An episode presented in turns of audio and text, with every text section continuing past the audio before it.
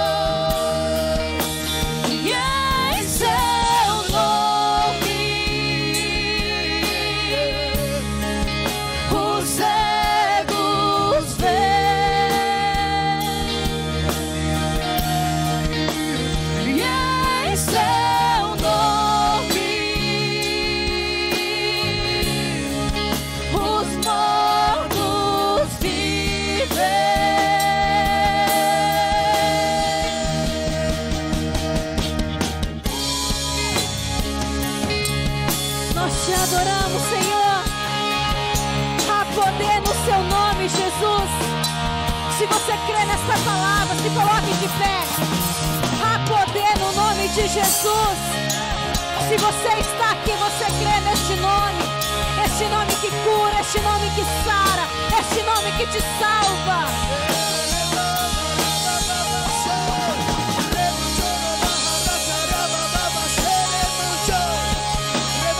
Se renda, se renda. Esquece de quem está ao seu lado e se renda. Se renda.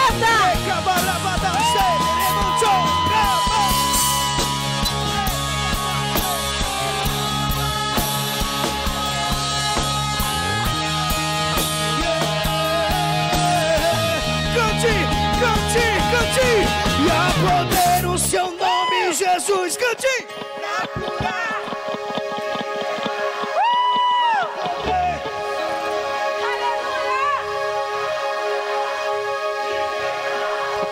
E há poder em seu nome, Jesus.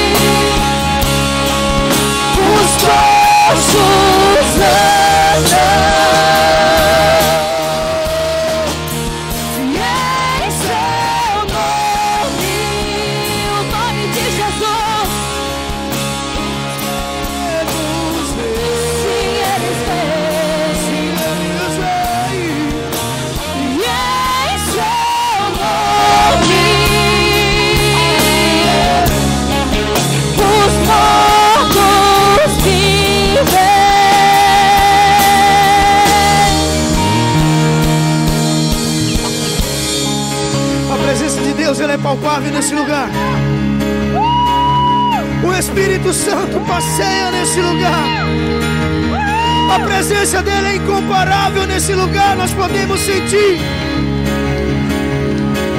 O Senhor tem liberdade aqui, Espírito Santo. Esse ambiente é teu, esse lugar é teu. As pessoas que estão aqui são tuas, Espírito Santo. Tem liberdade de fazer o que o Senhor quiser nesse lugar, Pai. Aleluia, Deus. Te adoramos, ó Espírito. Te adoramos. Corações, ó Espírito.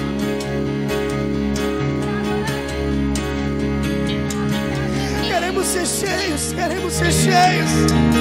Queremos ser cheios a ponto de transbordar, Senhor. A ponto de transbordar do teu amor, Pai. Manifesta a tua glória nesse lugar, Espírito Santo. Manifesta a tua glória nesse lugar, Espírito Santo. Eu creio que sairão pessoas curadas daqui essa noite. Pelo teu poder, pelo poder que há no nome do Senhor, Pai. Eu creio que há pessoas, Senhor, que vão ser libertas essa noite, porque eu creio no poder que há no nome de Jesus, Pai. Eu creio que pessoas serão restauradas nesse lugar, Pai, porque eu creio no poder que há, no poder que há, no poder que há, no poder que há, no poder que há, no poder que há. No nome, no nome, no nome, no nome que está acima de todo nome, no nome que está acima de todo nome, no nome de Jesus, no nome de Jesus, eu creio, então cante, a poder no seu nome, Jesus,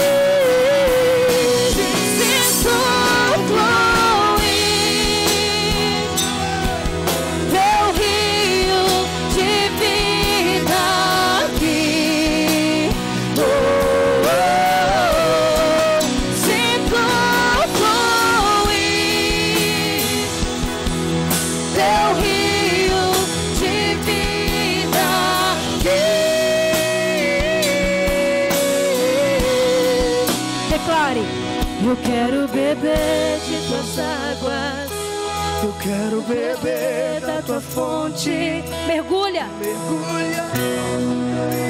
vou mergulhar no teu rio. Eu quero beber de tuas águas. Eu quero beber da tua fonte. Vou mergulhar no teu rio. Mais uma vez, mais forte. Eu quero beber de tuas águas. Eu quero beber da tua fonte. Vou mergulhar no teu rio. Vou mergulhar no teu rio. Eu quero beber de tuas águas. Eu quero beber da tua fonte. Vou mergulhar no teu rio. Vou mergulhar no teu rio. Eu quero beber de tuas águas. Eu quero beber da tua fonte. Vou mergulhar no teu rio.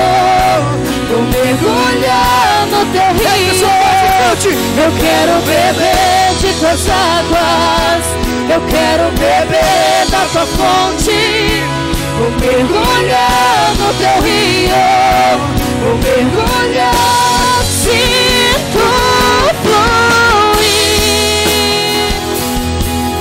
teu rio de vida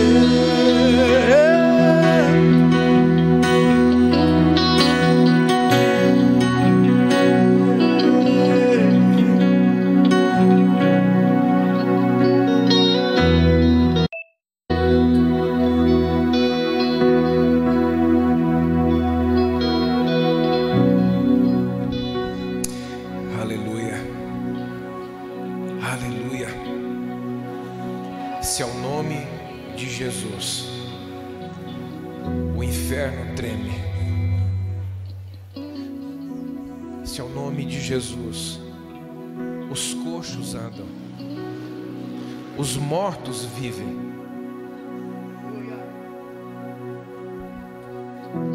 Se você decidir caminhar em nome de Jesus, se você decidir de verdade andar com Deus em alto nível, em nome de Jesus, que altura Deus pode levar você a viver? Em que proporção Deus pode pegar você nessa hora, nessa noite, e levar você a viver a realidade dele? Se o impossível aos nossos olhos, que é os mortos voltarem à vida, ao nome de Jesus é possível, não existe nada nessa noite que você possa dizer é impossível, e isso não tem jeito de se resolver na minha vida. Então levanta suas mãos, porque você está na presença de um Deus com D maiúsculo. Você está na presença de um Deus que é Pai e um Pai que é Deus. Então abra sua boca agora mesmo, expresse a Ele a sua confiança, o seu amor, de filho para pai agora. Enxergue o seu Deus como teu Pai. Ele é o teu Pai, o teu Pai que te vê, o teu Pai que te vê, o teu Pai que te ouve. Isso, expresse a Ele a sua adoração, a sua mais sincera adoração. Isso, vai dizendo: Jesus, eu te amo, Jesus, eu te adoro, Jesus, eu reconheço a Ti. Eu reconheço a Sua grandeza, Senhor, na minha vida, na minha casa. Eu reconheço a Sua grandeza sobre o Brasil. O prevalecer é do Senhor em todo o tempo. Obrigado por essa confiança, Senhor, inabalável. Obrigado, obrigado, Jesus. Obrigado por esse rio que o Senhor nos dá o privilégio de nele mergulhar, de nele nos perdermos. Muito obrigado, Senhor, por esse rio de vida que hoje corre onde um dia correu a morte, onde um dia dominou a morte, hoje corre um rio de vida, corre um rio de águas vivas, onde um dia reinou a morte, onde um dia reinou a escuridão. Hoje tem um rio de água viva. Por isso nós te adoramos, nós te bendizemos, Senhor. Obrigado pelo privilégio de poder sentarmos contigo em tua mesa. Obrigado por fé, nós é assim que nós enxergamos a ceia do Senhor. É assim que nós vemos essa oportunidade tão grandiosa, tão maravilhosa que nós temos. Obrigado, meu Senhor, obrigado. Obrigado. Obrigado por uma nova realidade a qual nós encontramos, a qual nos espera no Senhor. Uma realidade diferente de tudo que nós tentamos pela força do nosso braço. De tudo que nós, de nós mesmos, em algum momento nós esforçamos para alcançar. No Senhor, o que nos aguarda é muito maior do que aquilo que podemos pedir ou pensar.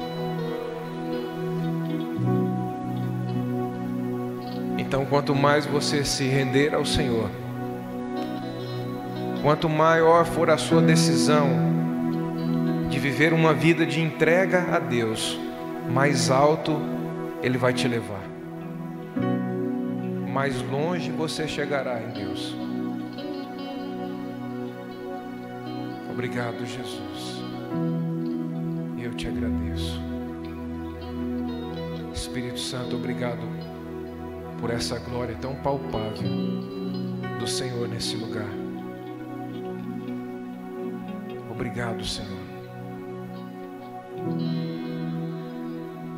Existe uma glória de Deus palpável aqui. Há grandes coisas da parte do Senhor reservada para você nessa ceia. Eu disse que há grandes coisas da parte do Senhor reservada para você. Se você crê nisso, dá uma salva de palmas, dá um grito de adoração ao Senhor. Dá um grito de adoração ao Senhor, querido. Aleluia! Grita ao Senhor. Aleluia! Oh! A Ele a honra. A Ele a glória. Grita, dá um grito de adoração ao Senhor. Diga aleluia. Diga glória a Deus. Diga graças a Deus. Diga, diga, vamos, diga, diga. Louve o Senhor com seu fôlego. Louve o Senhor. Diga aleluia. Diga graças a Deus. Fale, fale. Diga glória a Deus. Glorifique o Senhor, glorifique o Senhor. Glorifique aquele que te dá vida.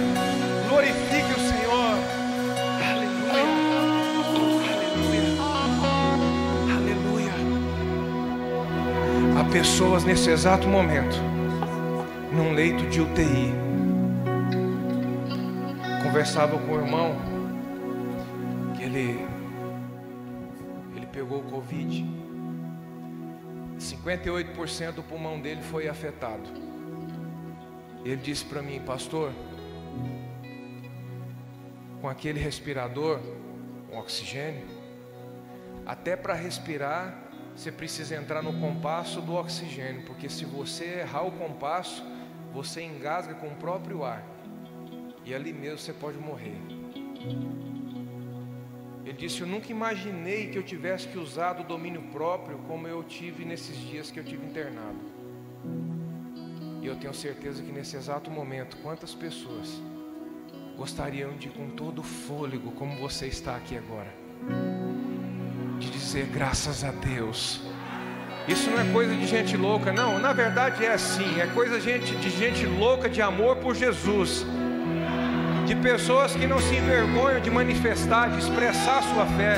Então diga algo para o Senhor aí, diga glória a Deus, diga graças a Deus, diga aleluia, expresse ao Senhor o seu fôlego, louve ao Senhor. Aleluia, mais uma vez, diga glória a Deus. Diga graças a Deus. Diga aleluia. Você sabe o que é, o que significa aleluia? Sabe o que significa aleluia? Quando você tem algo que você não consegue expressar, você enxerga algo de Deus. E você procura o seu português, você não acha a palavra. Você procura a palavra mais linda para você falar para Ele. E ainda você entende que essa palavra ainda não é suficiente para retratar o que você está dizendo, para relatar o que você sente. Aí nessa hora só nos resta dizer: Aleluia, Aleluia. Você sabe que na eternidade essa será uma das palavras mais ouvidas. Aleluia, Aleluia ao Cordeiro. Se aqui, ainda com limitações, ainda que com limitações a gente enxerga a grandeza de Deus, a gente consegue entender as maravilhas de Deus, o cuidado dele, a provisão dele para conosco. E muitas vezes nos falta a palavra. Quem já sentiu isso em algum momento? Levanta sua mão assim. Louva o Senhor com seu braço aí, ó. Já sentiu isso alguma vez?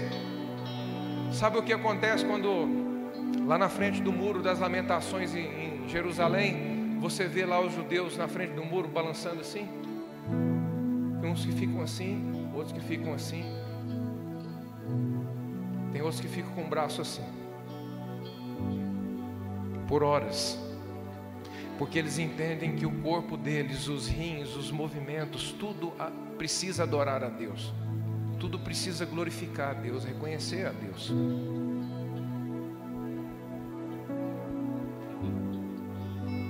Toda essa limitação, às vezes nos falta palavras para expressar. Imagina na eternidade, quando nós formos embora para casa.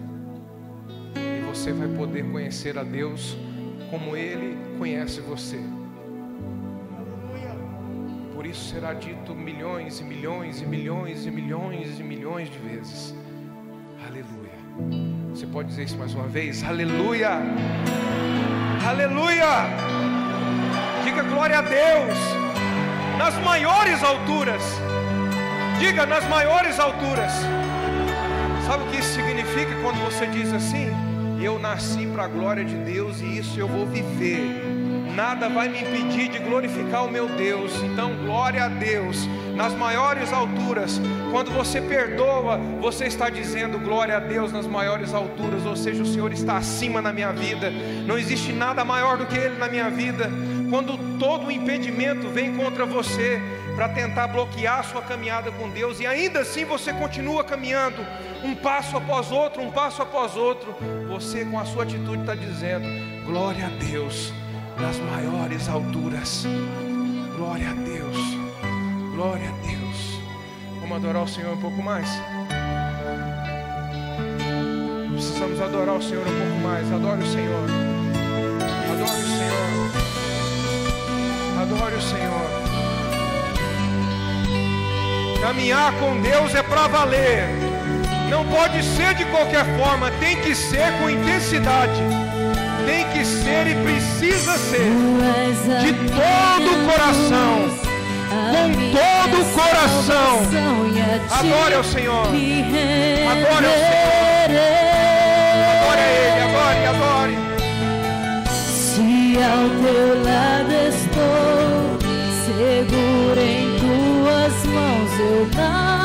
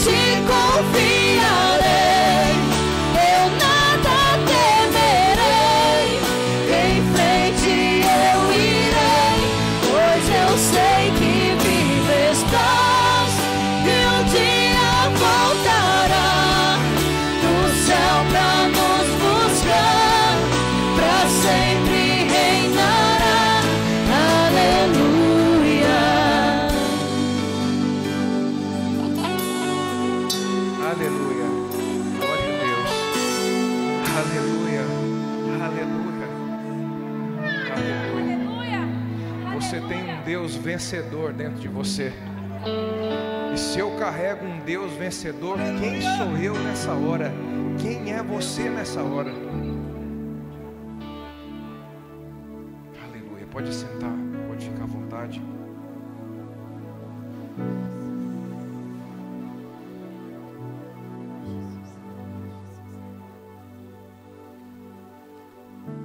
Aleluia. Abra sua Bíblia comigo. Eclesiastes. Eclesiastes.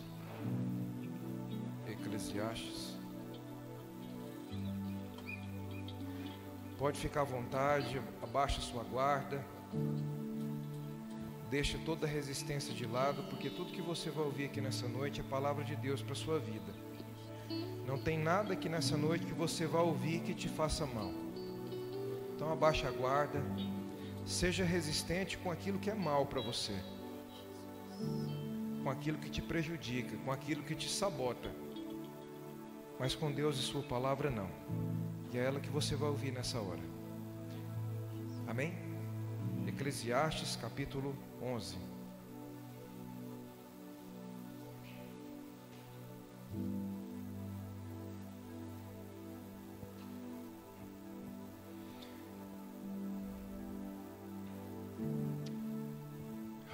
Abra o seu coração aí. Vai falando com o Senhor. Senhor, usa a boca do teu filho, do teu servo, para falar comigo nessa noite. Não o que eu preciso ouvir, não o que eu quero ouvir, mas o que eu preciso. O que eu preciso, Deus. Fala comigo nessa ceia. Eclesiastes capítulo 11.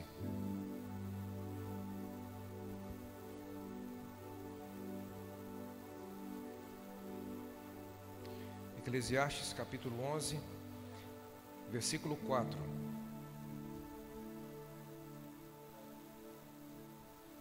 Marca na sua Bíblia, você que trouxe sua caneta. Sempre a gente fala para você trazer uma caneta, um papel, para você anotar os textos. Isso é muito importante para você. Existe uma absorção, um nível de absorção quando a gente ouve.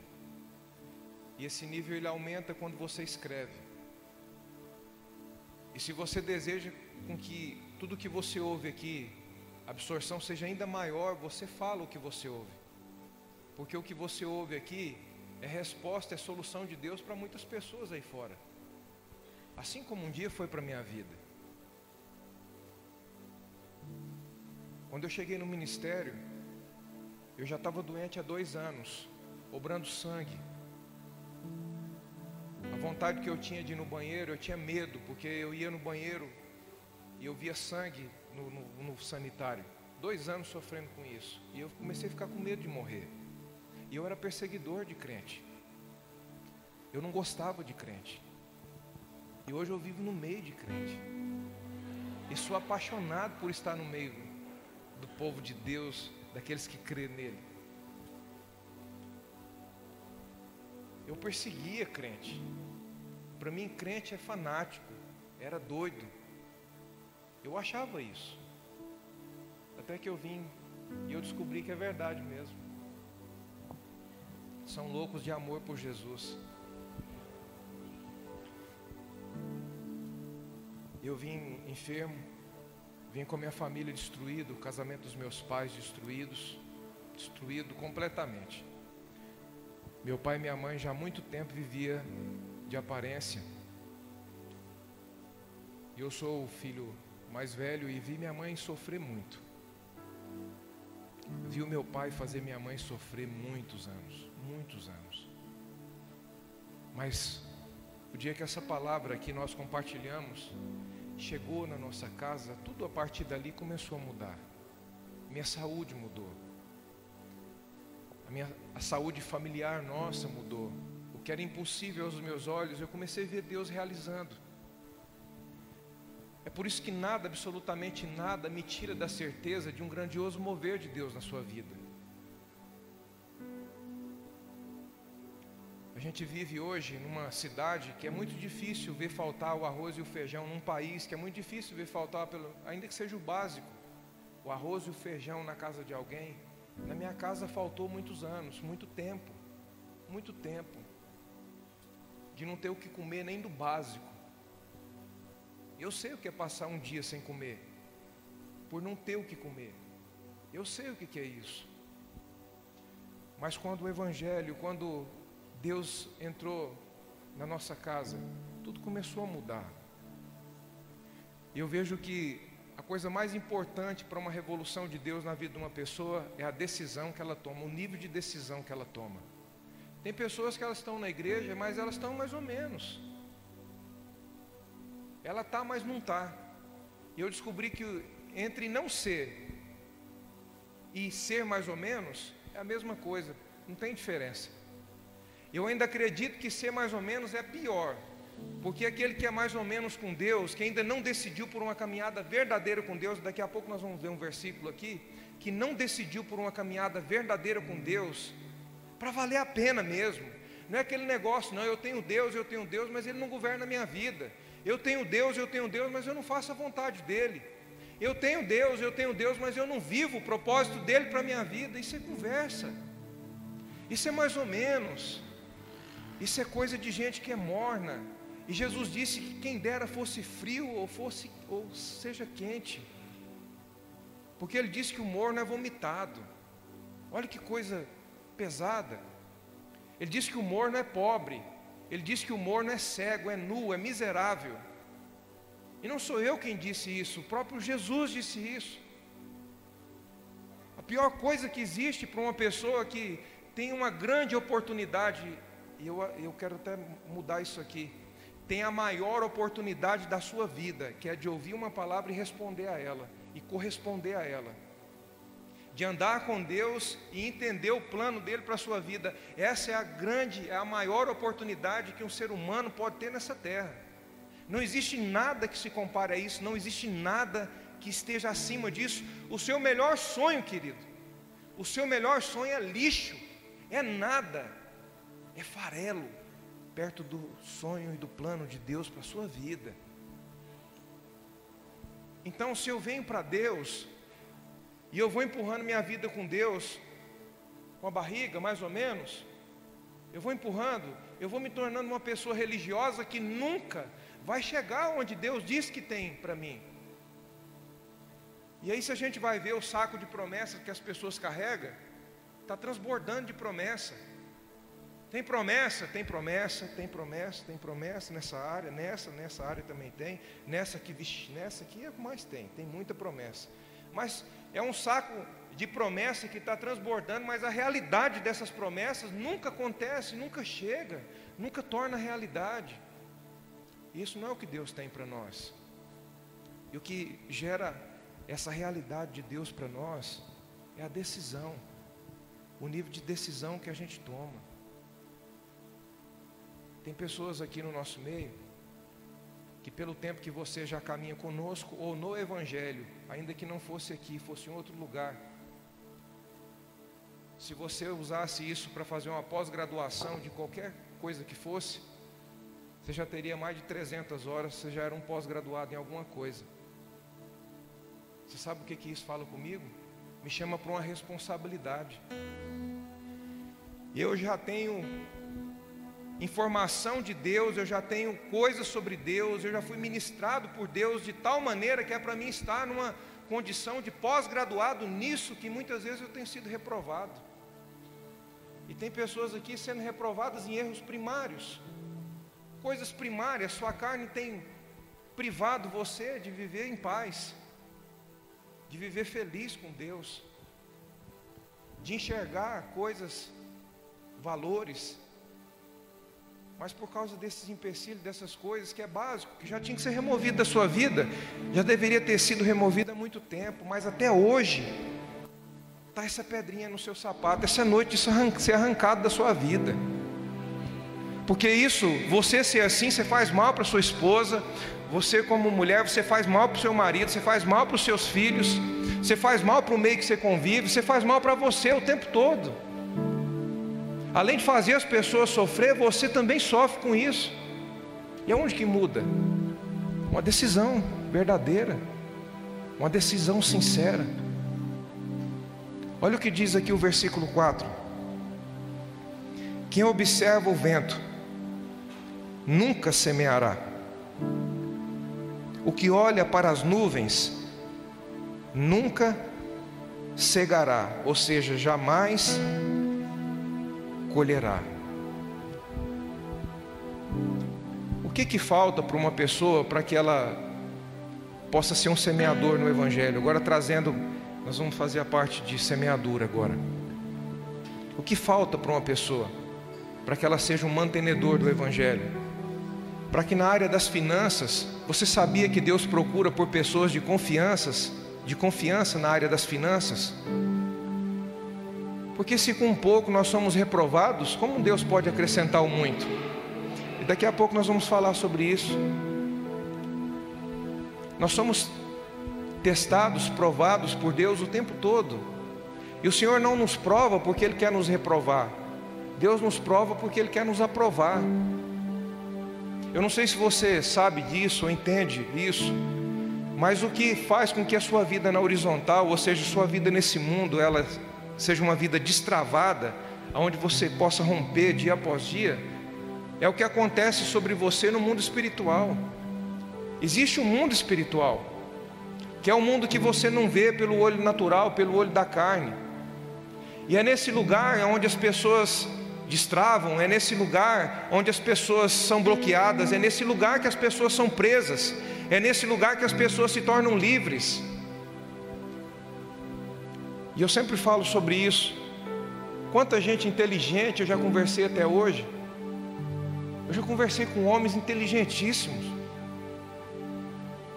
mas passando necessidade, endividado, passando por coisas terríveis.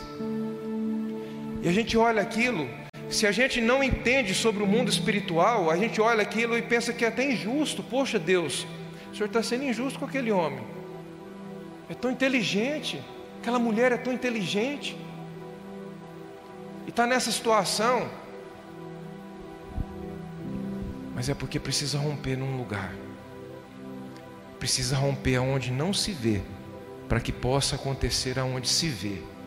É assim que as coisas acontecem. Aí as pessoas olham para esses que rompem no mundo espiritual e falam assim: Eu não sei como é que as coisas estão acontecendo na vida dele. Eu não sei como é que as coisas devem estar acontecendo na vida dela. Deve estar roubando. Deve estar fazendo alguma coisa errada. Porque não tem jeito dele viver isso. Não tem jeito dela viver isso. Esse é o conceito que o brasileiro tem na maioria das vezes mas que através de você, da realidade de Deus na sua vida, do seu testemunho, você possa mudar o conceito de muitas pessoas, em nome de Jesus. Que através de você, que Deus use a sua vida para mudar o conceito de milhares de pessoas, em nome de Jesus.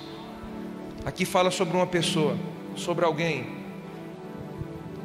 que se observar o vento, jamais vai semear. Se observar a nuvem, as nuvens, jamais vai colher. Aquele que observa muito o exterior e não a palavra de Deus, ele sempre vai ter dificuldade em obedecer a Deus, sempre vai ter dificuldade em obedecer. Quando a gente olha para esse versículo, o que, que faltou para essa pessoa? Será que faltou recurso para ela semear?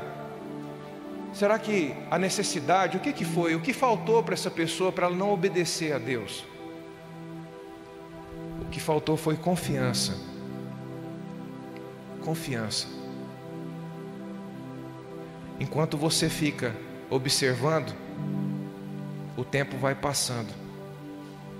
Você não foi levantado para observar, você foi levantado para obedecer. Então obedeça de uma vez por todas. Sai desse lugar da observação, porque esse lugar só envenena você e você observa. Tô, tá aí, mais uma vez, esse ano era o ano da projeção, do crescimento. Esse ano era o ano de eu viver o melhor tempo da minha vida. Esse ano era a melhor oportunidade que eu tinha. Olha o que aconteceu, virou tudo de perna, de ponta cabeça. Olha o que está acontecendo. Aí você fica observando. Você observa vento, você observa nuvem, você não faz o que Deus diz para você fazer. Eu não posso querer o que Deus diz que tem sem fazer o que Deus pediu que eu faça. Você precisa entender isso. Um dia, no início do ministério, hoje até ouvi um testemunho de um pastor que eu, eu achei interessante, lembrei dos nossos primeiros dias aqui em primavera. No nosso primeiro culto tinha vinte e poucos reais no púlpito. Acho que uns 27 reais no púlpito. Foi a primeira semeadura que a gente teve aqui em primavera. E eu lembro que 20 reais foi eu que dei. E esse pastor falando, eu achei interessante, eu fiquei curioso para saber quem foi que deu os outros sete. Depois de alguns meses que a gente estava aqui, o nosso aluguel atrasou. E a gente pagava 500 reais de aluguel naquele tempo. 500 reais. E aconteceu comigo uma situação que eu nunca imaginei que eu fosse passar aquilo no ministério e eu passei naquele dia. A dona do salão morava no fundo e eu numa sexta-feira no, orando no salão, ela entrou e me cobrou o aluguel. E eu disse para ela assim: era o último final de, de semana de um mês, final de um mês. A expectativa ainda era mais difícil ainda, porque se no início não, não aconteceu, ainda quem dirá no final, e já estava atrasado. Eu disse para ela, quando eu vi, eu tinha falado, eu disse, olha, segunda-feira eu pago a senhora. E aí meu coração já veio aqui na, na garganta, eu engoli ele para trás e ele teimoso, queria sair mesmo. Fui embora para casa pensando naquilo. No sábado tinha uma pessoa para batizar. Essa irmã que ficou combinado de levar esse rapaz para batizar, chegou sozinha na igreja. E ela disse, pastor, o rapaz desmarcou, eu vim aqui para te avisar. E a gente começou a conversar ali e compartilhando as coisas em Deus. Ela de repente tirou um envelope da bolsa dela e me entregou aquele envelope. Eu tinha, durante todo o mês, a gente tinha arrecadado 150, é isso, meu bem? Era 150? 150, né? E no envelope tinha 200 reais. E aí eu peguei aquele dinheiro, fui para casa. Não, não era isso. Eu sei que ficou faltando 50 reais. Com o dinheiro que ela semeou aquela hora, ficou faltando 50 reais. E eu pensei assim: Se eu não tenho fé para criar 50 reais aqui nesse final de semana, eu posso voltar a fazer o que eu fazia antes. Estou tomando banho em casa, num sábado à noite, para ir para o culto. O Espírito Santo fala comigo assim: era uma nota de 100 e duas de 50 que ela tinha semeado. Ela disse, o Espírito Santo disse assim: pega aquela nota de 100 e leva com você. E eu levei aquela nota de 100. Eu achando que Deus eu ia dar algum exemplo ali, ia mostrar aquilo ali, ia guardar de novo. E os cinquentão depois ia, ia acontecer. E eu começou a ministração por um lado, falando do amor de Deus, e de repente virou para o lado das finanças, e comecei a falar sobre finança. Quando eu terminei de falar, Deus falou comigo: Você ensinou, então você vai ser o primeiro a praticar. Pega esses 100 reais e dá para aquele homem lá no fundo. Esse caminho que eu fiz era um salão pequeno, cabia 30 cadeiras nesse salão. Esse trajeto foi maior do que o trajeto do dia do meu casamento, que era algumas vezes maior do que isso. E eu fui caminhando para o lado daquele irmão assim, sabe? Sabe quando você sente uma campanha dentro de você assim, ó, põe, põe, põe, põe. Poxa, 50 já eram quase um impossível para mim, agora sem esse 100 é 150. E eu fui lá entreguei. Eu falei, Deus falou comigo esse 100 reais é seu. E ele começou a chorar. Depois ele me contou que ele estava louvando a Deus para pagar a parcela de um guarda-roupa, estava atrasado também. E aquele era o valor que ele precisava para saldar aquele, aquele valor. E eu fui embora para casa. Agora faltava 150 para completar o aluguel. E de sábado para domingo eu não dormi. Quando a gente ainda não aprendeu a confiar em Deus, a gente perde o sono. Graças a Deus que não tem ninguém perdendo o sono aqui, graças a Deus. Mas naquela noite eu perdi o sono. Eu acho que eu perdi para poder compartilhar isso com você hoje. Quando chegou no domingo, se você observa, sempre eu fico sentado, eu fecho o olho, eu quase não observo o que acontece. Fico ali olhando, meditando, entendendo de Deus qual é a direção para o culto. Naquele dia eu não consegui fechar o olho um segundo. Eu tinha um, um púlpito assim, que era um peixe, e na boca do peixe é onde as pessoas vinham e colocavam a semeadura.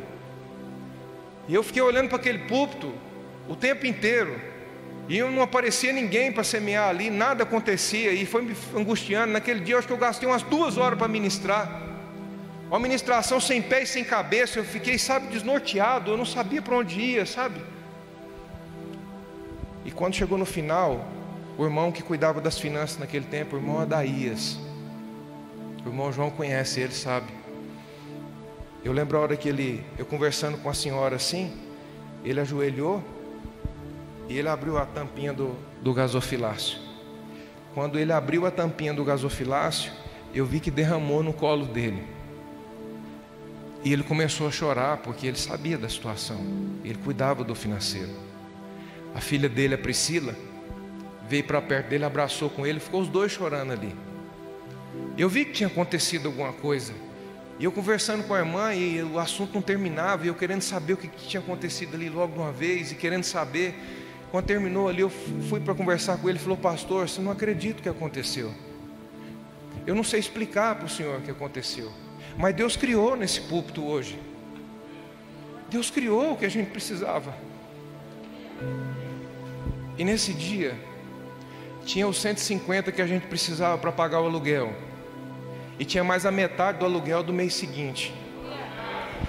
A partir desse dia, a partir desse dia, nós nunca mais, nunca mais, apesar de todos os desafios que nós já enfrentamos, nós nunca mais atrasamos um mês de aluguel. Hoje a gente não paga mais 500 reais. Hoje a gente paga sete mil reais de aluguel. E o Senhor tem cuidado de nós.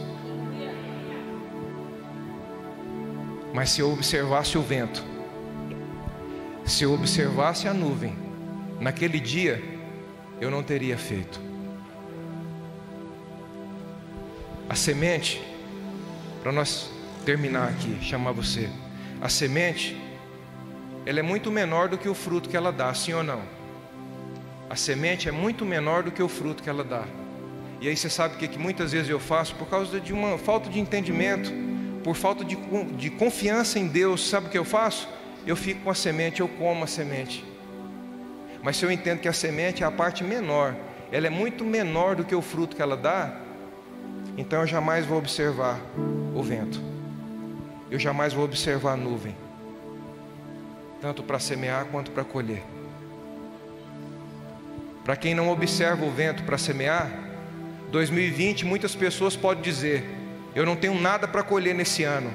Mas se você não observou o vento e você semeou, 2020, esse ano de 2020 é ano de colheita para você sim.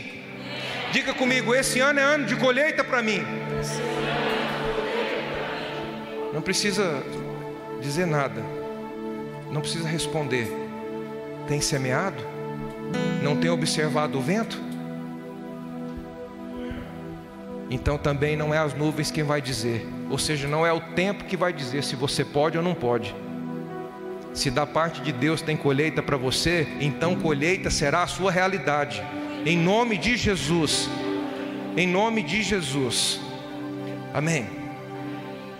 Vamos honrar o Senhor com a nossa semeadura. Se você veio para isso, senão não tem problema. Pode ficar no seu lugar sentado. Os demais irmãos que veio para isso, pode sair do teu lugar e pode vir em nome de Jesus.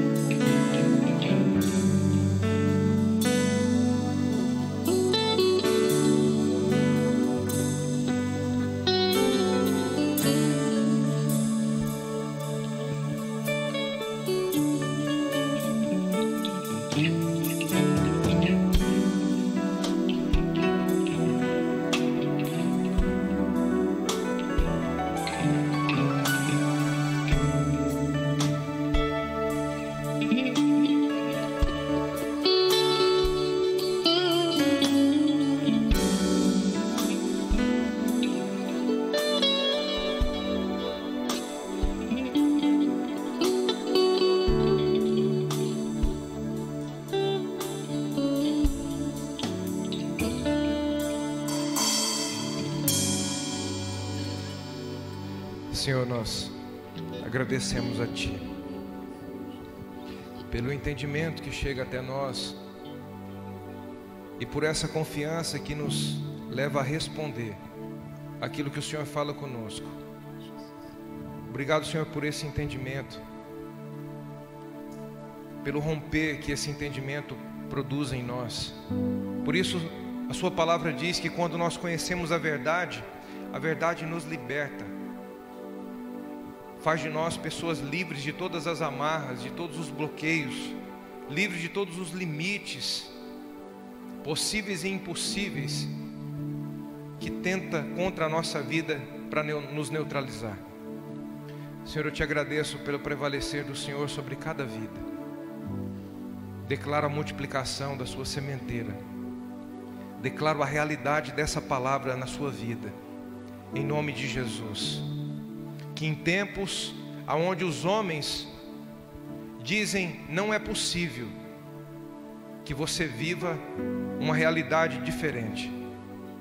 Que em tempos difíceis, que exatamente em tempos assim você sobressaia e que você possa testemunhar da grandeza de um Deus que cuida dos seus filhos, porque Ele é um bom Pai. Senhor, obrigado por essa certeza no coração de cada semeador nesse lugar. Que o Senhor é um bom Pai. E agora, Senhor, eles dão as costas para a semente semeada. E que o Senhor os coloque, eu tenho certeza que sim, diante da colheita da parte do Senhor preparada para cada um deles. Em nome de Jesus. Amém. Amém. Amém. Amém. Amém. Mateus, abra sua Bíblia aí mais um capítulo. Mateus capítulo 25. Mateus capítulo 25. Só com essa a gente podia ir embora, né? Mas o nosso Deus é abundante. Nosso Deus é abundante. Ele tem mais para você. Diga assim: o Senhor sempre tem mais para mim. Muito mais do que você possa imaginar. Muito mais.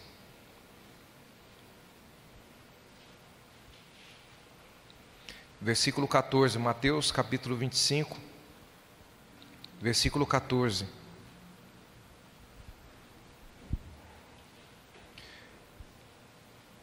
Pois será como um homem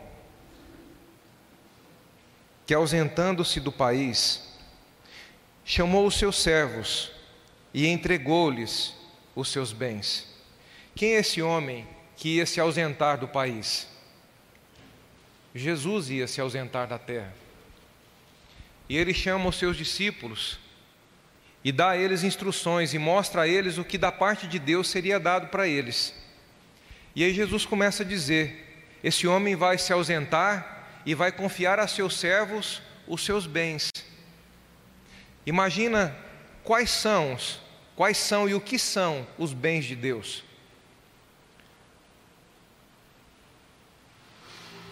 Versículo 15. A um deu cinco talentos, a outros dois, a outro dois, e a outro um talento a cada um conforme a sua capacidade. Sabe o que eu aprendo com isso aqui?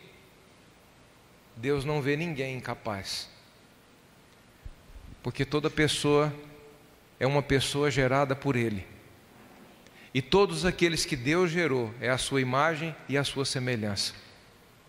Toda pessoa que se sente incapaz, em qualquer área que seja da sua vida, talvez essa semana você passou tanta dificuldade com seu filho que você hoje chegou aqui se sentindo totalmente incapaz de ser pai, de ser mãe. Eu sou incapaz. Eu não tenho capacidade de ser pai. Eu preciso ser pai, mas eu não consigo. Eu preciso ser mãe, mas eu não tenho conseguido. É isso que a realidade de fora muitas vezes quer pregar para nós: incapacidade. Quantas pessoas com a chamada em Deus poderosa, com um dom de Deus poderoso, mas quando você vai conversar com elas sobre o dom de Deus, sobre a, sobre a chamada de Deus para elas, elas falam assim: não, não, não, eu não, pastor, eu não, eu tenho medo. Não, eu não, eu não, eu não me sinto pronto, eu não me sinto capaz. Quando eu comecei o ministério 14 anos atrás como pastor, eu até brinco com isso, eu, eu tinha umas duas ministrações assim, sabe? Aquela ministração quando você ia num lugar e a pessoa ouvia e falava assim: esse rapaz é de Deus, só que era só aquelas duas mesmo, não tinha mais. E eu fui assumir o ministério, então significa que no segundo culto eu cheguei atirando de bazuca, depois eu não tinha um estilingue para me atirar mais, acabou tudo, eu entrei em desespero. Só que uma coisa dentro de mim, eu estava decidido a viver a chamada, o propósito de Deus para a minha vida, eu estava decidido, então eu morria, mas não voltava para trás. Eu morro aqui, mas eu vou morrer obedecendo a Deus. Ou eu creio que o Senhor me capacita, ou eu creio que o Senhor já me capacitou, ou eu creio que eu recebi de Deus, ou eu creio que eu sou a imagem e semelhança de Deus, ou eu morro aqui, mas para trás eu não volto. Decisão. Decisão. O homem que Deus usa, a mulher que Deus usa, são pessoas decididas. Tem que ser decidido. Porque se você fica cocheando em dois pensamentos, se você tem um plano B, pode ter certeza, você sempre vai precisar dele. Enquanto você tem um negocinho, alguma raizinha, uma, um, um pedacinho de uma corda para você segurar, um fiozinho de cabelo para você segurar, sendo aquilo o seu plano B, você sempre vai se ver segurando naquele fiozinho de cabelo. Que o Senhor remova da sua vida todos os planos B que você tem, em nome de Jesus. Pastor, mas e aí, como é que eu vou ficar? E se eu não tiver aquela pessoa que sempre me empresta, meu pai sempre me ajuda. Que Deus leve seu pai para bem longe de você. Você aprender a ser homem de uma vez e assumir a sua identidade em Cristo e verdadeiramente viver a realidade de Deus para a sua vida. Amém? Em nome de Jesus. Eu vou andar em Deus, eu vou andar em Deus, e a dívida vai, vai apertando, os compromissos vão apertando. Não, eu vou andar em Deus. Não, dessa vez eu disse, eu vou andar em Deus, e vai, vai apertando os compromissos, vai apertando. É, eu vou deixar para o mês que vem, vou lá conversar com meu pai, ver se ele me empresta um dinheiro aí. Essa noite que isso seja dado um fim na sua vida, em nome de Jesus. Em nome de Jesus. O mover de Deus espera por pessoas decididas. E a gente vê aqui que foi dado, a uns foi dado mais, e a um outro foi dado apenas um. E quando a gente vê esse um talento aqui, tem pessoas que falam que isso aqui representa talentos de ouro, outros falam que é talento de prata. Então, assim, tem pessoas que falam que esse talento representa milhões, mas, assim, de uma maneira geral, um talento é o mesmo que seis mil denários. Denário é o equivalente a uma diária de um trabalhador normal. Uma diária é cem reais? É isso, não? Cem reais? Mais ou menos, uma diária? 120, 130, mais ou menos? Aí você calcula vezes seis mil, quanto que vai dar esse um talento aqui? Dá mais de 600 mil ou 700 mil. Então não é pouco o que foi creditado na vida desse homem, sim ou não? Isso mostra que Deus não tem nenhum plano pequeno para nenhum de nós. Não existe nenhum plano pequeno de Deus para nenhum de nós. Quando Deus decidiu plantar você na terra, Ele não pensou algo pequeno para você. Deus pensou algo que fosse impactar pessoas, impactar vidas. Agora você entende por que, que a maioria de nós veio de uma realidade muito difícil realidade de trauma, realidade de falta de estrutura familiar, realidade de escassez. Por quê? Porque se parar você na, na, sua, com relação à sua referência familiar e colocar em você uma mentalidade de escassez, acabou o homem, acabou a mulher. Esse homem, essa mulher não vai acreditar em mais nada, porque ela não teve estrutura de família e foi nela implantada uma mentalidade de escassez. Ela nunca vai dar conta de entender o que é abundância. Ela vai pensar que isso é conversa de pessoas que quer apenas motivar ela ou quer arrancar alguma coisa que ela tem. E olhando para essa realidade, o Senhor foi lá e nos tirou daquele lugar para mostrar para nós realmente qual é a nossa realidade. A sua realidade não é o que você viveu desde que você nasceu. Essa não é a sua origem. A sua origem é antes disso. A sua origem é Deus e não o seu passado. E o Senhor diz que você é a imagem e semelhança dele. Então diga comigo assim: Eu sou capaz. Pensa naquela situação que você sempre vê uma parede na sua frente, um bloqueio. Aquela situação que você entende, pastor, até aqui eu não consigo vencer isso na minha vida. É isso que eu preciso vencer. Você não venceu ainda porque você não enxergou a capacidade de Deus para você nessa área. Então é agora que você diz: Eu reconheço a minha capacidade. Pode dizer mais forte: Eu reconheço a minha capacidade em Deus. Todas as vezes que você vê a sua carne querer se manifestar para neutralizar você, declara essa palavra. Eu reconheço a minha capacidade em Deus. Ainda que eu diga que eu não posso, o meu Deus diz que eu posso, então eu vou e ponto final. Acabou, eu vou. Vai acontecer. Versículo 16: O que receberam cinco talentos, negociou com eles imediatamente, ou seja, deu uma resposta rápida e ganhou outros cinco talentos. Do mesmo modo, o que recebera dois, ganhou também outros dois.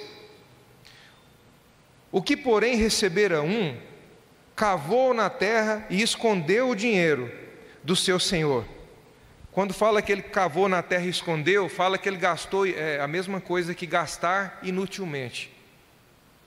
Ele pegou bens que o Senhor tinha dado para ele e gastou inutilmente. O que é um bem de Deus para os seus filhos? Saúde é um bem de Deus para nós. Inteligência é um bem de Deus para nós. O tempo é um bem de Deus para nós. Mas muitas vezes a gente pega tudo isso e usa de forma desordenada. A gente pega o tempo, a gente pega a saúde, a gente pega a inteligência e a gente quer usar isso para nós e não para aquele que nos plantou na terra. E aí, queridos, a gente alcança em Deus um Isaac. Lembra de Abraão com seu filho Isaac? Isaac poderia ter, é, Abraão poderia ter se dado por satisfeito com seu filho Isaac. Mas quando Deus falou, pediu Isaac para ele, o que ele fez? Ele entregou seu filho para Deus.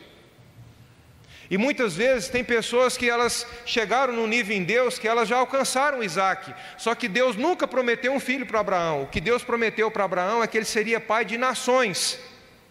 Então observa só. Muitas vezes tem Isaac na nossa vida que ele serve para nos distrair, para distração do plano verdadeiro de Deus para nós. E na verdade, o Isaac que Deus já acrescentou na sua vida, precisa ser apenas moeda para você multiplicar e chegar onde Deus verdadeiramente tem para que você chegue. Quantos estão acompanhando aqui, estão entendendo? Então, existem muitas pessoas se distraindo com o seu Isaac. Olha o versículo 17. Versículo 18, né? O que, porém, recebera um, cavou na terra e escondeu o dinheiro do seu senhor, gastou inutilmente. Muito tempo depois, veio o senhor daqueles servos e ajustou contas com eles. Diga assim comigo: eu sei que é ruim a gente ficar pedindo isso para falar com máscara, mas eu quero que você tenha paciência, porque quando a gente pede para você falar, isso é para que quebre algo dentro de você, para que construa algo verdadeiro da parte de Deus dentro de você. Amém? Quando você confessa a palavra, isso traz uma realidade de Deus para você. No poder da língua, Provérbios diz que está a morte e também a vida. Então eu preciso decidir o que eu falo. Então, quando a gente pede para que você fala, é para que você aprenda que através do que você diz sobre Deus, isso vai construindo uma realidade de Deus para você. Amém? Olha, olha, olha só aqui, versículo 18, 19. Muito tempo depois, veio o Senhor daqueles servos e ajustou contas com eles. Diga comigo assim: vai haver um acerto de contas. Vai haver um acerto de contas. Acredite você ou não, em algum momento vai haver um acerto de contas. 2 Coríntios capítulo 5, versículo 10, anota aí depois você lê na sua casa. Falou sobre um tribunal de Cristo. E todos nós vamos comparecer diante desse tribunal. Alguns vão se alegrar diante desse tribunal, porque vão ser recompensados. Outros vão se apresentar diante desse tribunal para serem disciplinados por Deus. Isso é muito forte, isso é muito pesado, isso precisa nos, nos levar a pensar o porquê da gente viver nesse mundo, por que eu existo aqui, qual é o objetivo de eu ter sido plantado aqui. Será que é para mim viver a realidade que eu tenho vivido? Será que é para mim lutar pelas coisas que eu tenho lutado mesmo? Será que essa é a realidade de Deus para mim? Será que é para mim gastar minha saúde que Deus me deu, a inteligência que Deus me deu, o tempo que Deus me deu e tantas outras coisas que Deus me deu? Será que é para mim gastar exatamente com isso em que eu tenho gastado a minha vida? Porque vai haver um acerto de contas. Acreditando eu ou não, é a Bíblia quem diz: vai haver um acerto de contas. E nessa hora, ou eu serei recompensado, ou eu serei disciplinado. Olha só o versículo 20. Então o que recebera cinco talentos, se aproximou e entregou-lhes outros cinco talentos, dizendo: Senhor, confiaste-me cinco talentos. Olha, aqui estão outros cinco talentos que ganhei com eles. O seu senhor lhe disse: Muito bem, servo bom e fiel. Sobre o pouco foste fiel, sobre o muito te colocarei. Entra e participa da alegria do teu Senhor. Se Jesus está dizendo aqui que sobre o pouco ele foi fiel e agora sobre o muito ele será colocado, o que aconteceu com esse homem? Ele foi aprovado diante de um teste, sim ou não? Ele foi aprovado diante de uma prova. Ele não saiu dessa prova reprovado, ele foi aprovado. Fostes fiéis no pouco, foste fiel no pouco, sobre o muito eu vou te colocar. Você sabe qual que é a maior prova que uma pessoa pode viver? Não é quando ela tem muito, não é a abundância, ou, aliás, não é a dificuldade, não é a escassez, não é a dificuldade extrema, não é isso a maior prova de uma pessoa.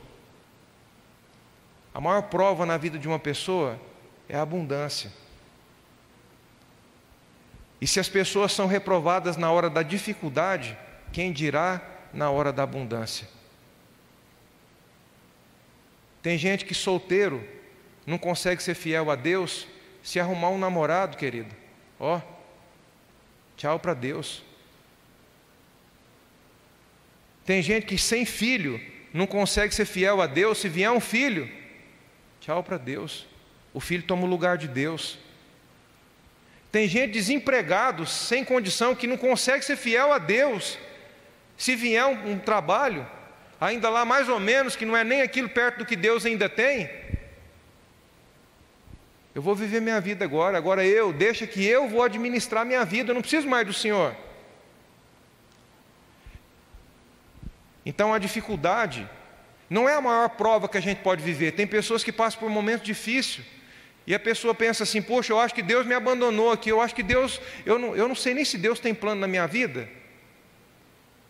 A pessoa se sente desamparada ali, sozinha, mas quando na verdade, sabe o que acontece?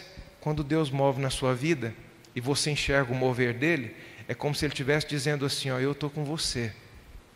Mas quando pelos olhos da carne você não vê nada acontecer e ainda assim você permanece firme naquilo que Deus plantou no seu coração, aí é você que está dizendo: Eu é que estou contigo, Senhor, e não abro. Eu é que estou com o Senhor. Então não acha que a dificuldade é a maior prova.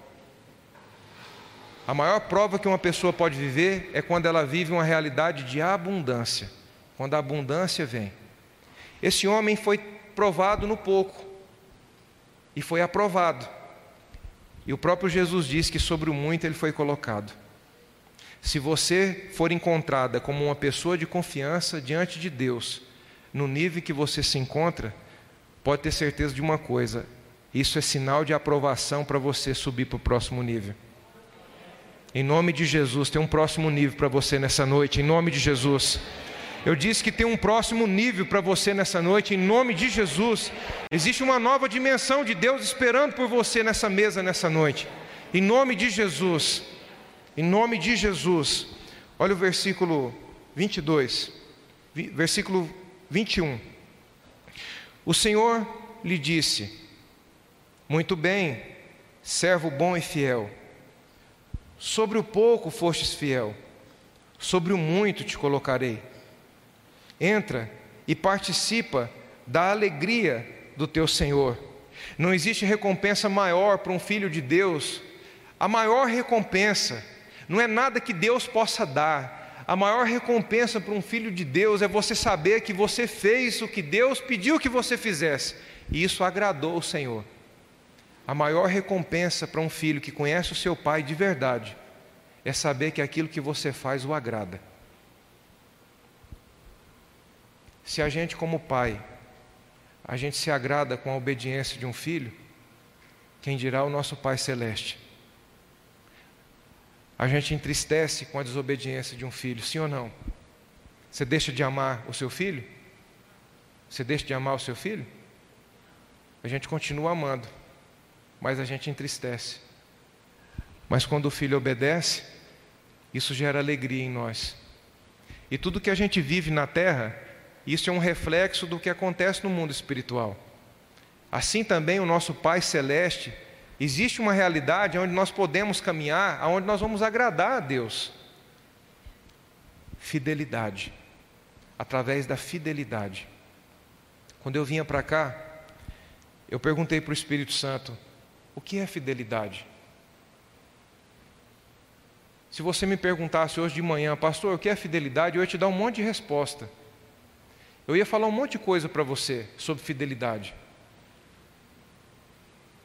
Só que eu sei que Deus pode me ensinar coisas que eu ainda não entendi sobre isso. A gente, se, se a gente estiver sempre pronto para aprender um pouco mais, Ele sempre vai nos levar ainda mais profundo. Eu perguntei, Senhor, o que é fidelidade? Ele disse: é constância e agressividade junto. Isso é fidelidade. É uma pessoa que é constante e no meio da sua constância ela também é agressiva na fé. Qual é o testemunho de agressividade que você tem na sua caminhada com Deus? O que você pode falar sobre a sua vida com Deus, das suas práticas em Deus? Qual é o limite máximo que até hoje você chegou num período de jejum? O que você pode falar sobre isso? Qual é a agressividade maior que você pode falar sobre isso? Qual é o nível máximo de agressividade que você já teve de passar um tempo só você e o Espírito Santo sozinho, sozinho e muitas vezes calado, sem falar uma palavra, para ouvir a voz de Deus? Para Deus te dar uma direção exatamente nessa área que está escura na sua vida, e Ele, mais do que você, quer clarear isso como a luz do meio-dia. Qual é o testemunho de agressividade? Que você pode contar sobre essas áreas da sua vida. Fidelidade. Essa parábola aqui é sobre fidelidade. Três pessoas que foram provadas na sua fidelidade, na sua constância, não pararam, e também na sua agressividade. É necessário constância, perseverança, mas tem época da sua vida que, se você não unir com a constância a agressividade, essa parede não vai cair jamais. Você vai ficar batendo nisso aí.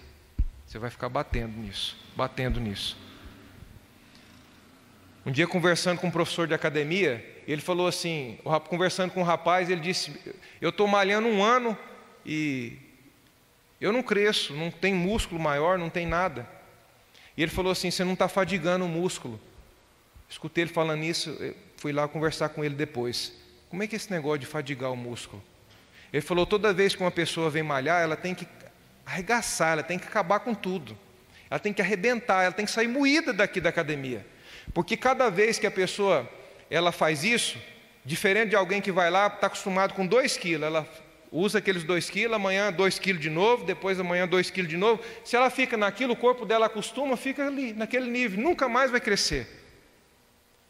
Mas se a pessoa vai, a cada dia, numa crescente, ela vai aumentando a carga. O músculo é, tem fibras e ele dilata. E cada vez que ele que quebra as fibras, ele faz assim. Quando ele reconstitui, ele volta. E ele, ele, ele quebra e volta. Quebra, volta. Quebra, volta. Quebra, volta. E vai crescendo. Vai crescendo, porque o músculo vai sendo fadigado. E vai crescendo, e vai crescendo, e começa a haver resultado. E eu conversando com aquele professor, eu, ali eu entendi um grande exemplo de agressividade na fé.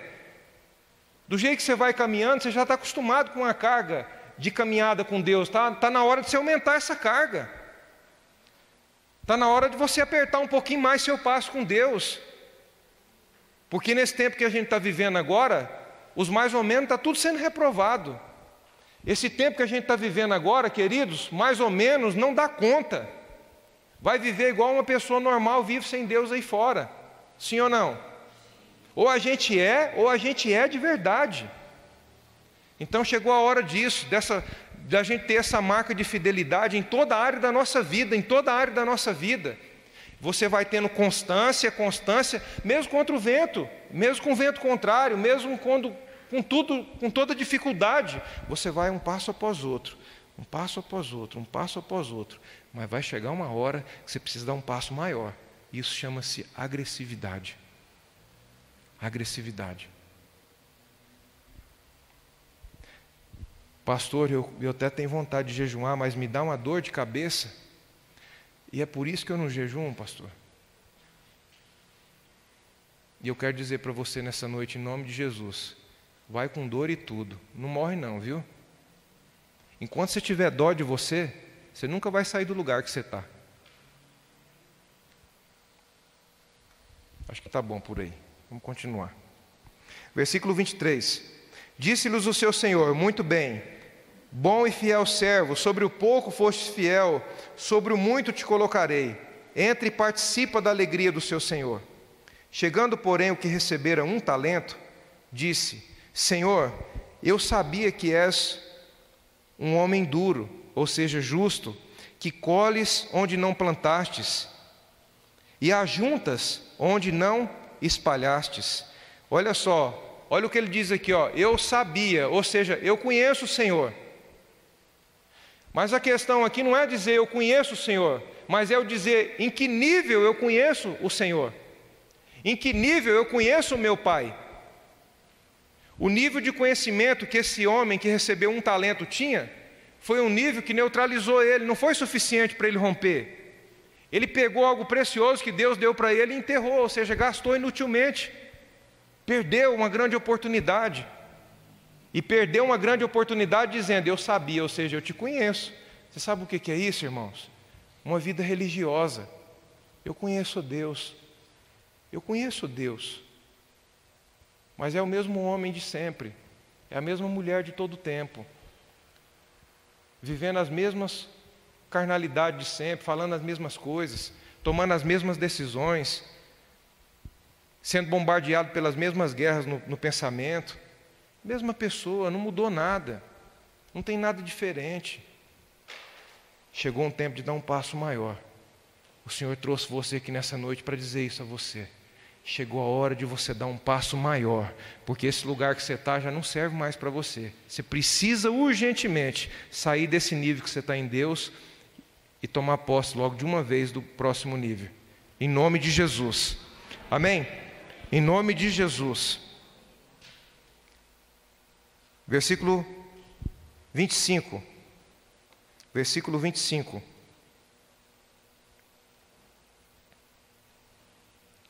E com medo, escondi na terra o teu talento. Aqui tens o que é seu. Respondeu-lhe, porém, o seu senhor: servo mau e negligente, descuidado, mau administrador. Sabias que colho onde não plantei e ajunto onde não espalhei. Devias então ter dado o meu dinheiro ao banqueiro e quando eu viesse, receberia com juros o que é meu. Tirai-lhe o talento e dai ao que tem dez. Pois a qualquer que tiver será dado, e terá em abundância. Ao que não tiver, ou seja, que não reconheceu a sua capacidade, até o que tem lhe será tirado. Lançai para fora o servo inútil, nas trevas, ali haverá choro e ranger de dentes. Esse servo não multiplicou o seu talento porque ele teve medo. Muita coisa que você ainda não alcançou está relacionada ao medo que você tem de sacrificar o que você já tem. Esse medo aqui que fala é o medo de sacrificar. Quando a gente olha para o que ganhou cinco, o que ganhou dois, o que ganhou um, a gente acha que o que ganhou um, ainda que foi pela sua capacidade, ele foi injustiçado, porque teve outros dois que ganhou dois e ganhou cinco, sim ou não? Só que quando a gente traz para o nível do sacrifício, o que tinha cinco precisou de uma agressividade ainda maior, porque ele tinha cinco, não era um. Ele precisou ser agressivo em um nível muito maior e entregar, ou seja, em ser um bom administrador naquilo que Deus colocou nas suas mãos. E aquele que tinha recebido apenas um foi reprovado. Eu não sei se você pensa sobre isso, mas eu vejo o tempo passar com tanta rapidez, com tanta velocidade. Esse mês de julho, esse mês que passou, nós fizemos 12 anos aqui de primavera. E eu vim aqui hoje e contei um testemunho para você dos nossos primeiros meses aqui nessa cidade. Já se passaram 12 anos. E nessa única oportunidade de existência que a gente tem, quanto mais cedo a gente compreende, quanto antes a gente compreende que a gente foi plantado por Deus aqui, porque tem um propósito. O Senhor nos vê como administradores daquilo que Ele tem. E por que, que o Senhor nos vê como administradores? Porque nós somos os seus representantes na terra. E tem gente que representa a Deus da pior maneira, do pior jeito. Um dia conversando com um homem, e ele falou assim para mim, pastor, eu quero ficar na igreja orando. E eu chegava na igreja para conversar com as pessoas, eu via ele sentado lá com a boca fechada. E outro dia eu chegava ele com a boca fechada. Um dia eu cheguei para ele e falei assim, irmão, você precisa tomar cuidado. Porque tem muita gente que sabe que você fica orando aqui. Na cabeça deles você está orando e você fica aqui, você fica conversando, às vezes pessoas passam na rua, você conversa, você fica muito tempo olhando para o teto. Você vai confundir as pessoas. Quando alguém pensar em vida com Deus, em oração, eles vão lembrar de você falando que está na igreja orando. Isso você não está orando. Você vai confundir as pessoas. E tem gente vivendo isso, querido. O seu exemplo tem sido o pior dos exemplos. Pastor, você está falando que então eu, eu, tenho que mostrar um resultado de abundância extraordinário na minha vida para as pessoas acreditar que eu sou de Deus? Não. Eles precisam ver idoneidade em você, fé em você. Porque muito antes de, muito menos da metade do que a gente vive em Deus hoje já acontecer na nossa vida, pessoas próximas da gente, da nossa família, já nos respeitavam pelo testemunho de fé que a gente tinha, pela firmeza em Deus que você demonstra. O mundo pode estar desabando, mas em você existe uma realidade diferente, porque não é o vento quem diz que você vai viver. Não é as nuvens que vai determinar como você vai viver. Quem determina como você vive é Deus. Amém? Então, se é Deus que determina como eu vivo, então eu preciso manifestar uma fé inabalável, uma fé que confia de verdade, e não um negócio mais ou menos. Um dia participando de um, em um culto, um dos homens que mais me ensinou em Deus. Ele chegou na primeira palavra e disse assim: Você tem fé? Um monte de gente respondeu: Tenho. Eu já conhecia ele, eu sabia que, que vinha pancada da, da grande. Sabia que a marretada vinha para tremer. Você tem fé? E todo mundo, eu tenho. Ele perguntou pela terceira vez: Você tem fé? Aí algumas pessoas já ficou quietas, porque já, já conhecia um pouco ele. Ele disse assim: ó, Eu nunca me esqueci disso. Se você sair daqui agora e você começar a chegar perto da sua casa e você vê um sinal de fumaça, e você vai aproximando, você vai entendendo que esse sinal de fumaça é perto da sua casa. E você vai aproximando até que chega um ponto que você entende que esse sinal de fumaça é na sua casa. E quando você chega lá, está a última viga para cair, queimada pelo fogo. Quem será você nessa hora? Quem será você nessa hora? Isso não é para nos assustar, mas isso serve para nos mostrar que a realidade de fé que a gente fala que vive, não dá nem para começar. Vem para essa mesa hoje com seu coração aberto e diz: Senhor, eu quero sair desse lugar que eu estou. Eu quero sair desse nível. Eu quero alcançar o próximo nível. Eu quero alcançar esse nível de fé que suporta. Eu quero alcançar esse nível de fé para me ser uma pessoa perseverante, porque tem, tem pessoas que o seu grande problema é não ser perseverante já passou por tantos trabalhos, já passou por tantos empregos, já fez tanta coisa na vida, mas não tem perseverança, não consegue firmar em nada, e agora vem para Deus e também não consegue firmar em Deus. Fé para perseverar, fé para suportar, e fé também para avançar, para conquistar. Essas são as realidades, as realidades da fé para nós. Amém? E essa é uma realidade de Deus para você. Uma realidade de uma fé que suporta e não apenas tolera. Você não é alguém que tá, está tolerando alguma coisa, você está suportando algo. Passa por você e vai embora. Não fica em você aquilo, remoendo aquelas coisas, sabe? Remoendo. Remói, remói, remói. Não tem isso mais. Uma fé para perseverar, fé para avançar, para conquistar, para a glória de Deus. Amém? Gostaria que você se colocasse de pé.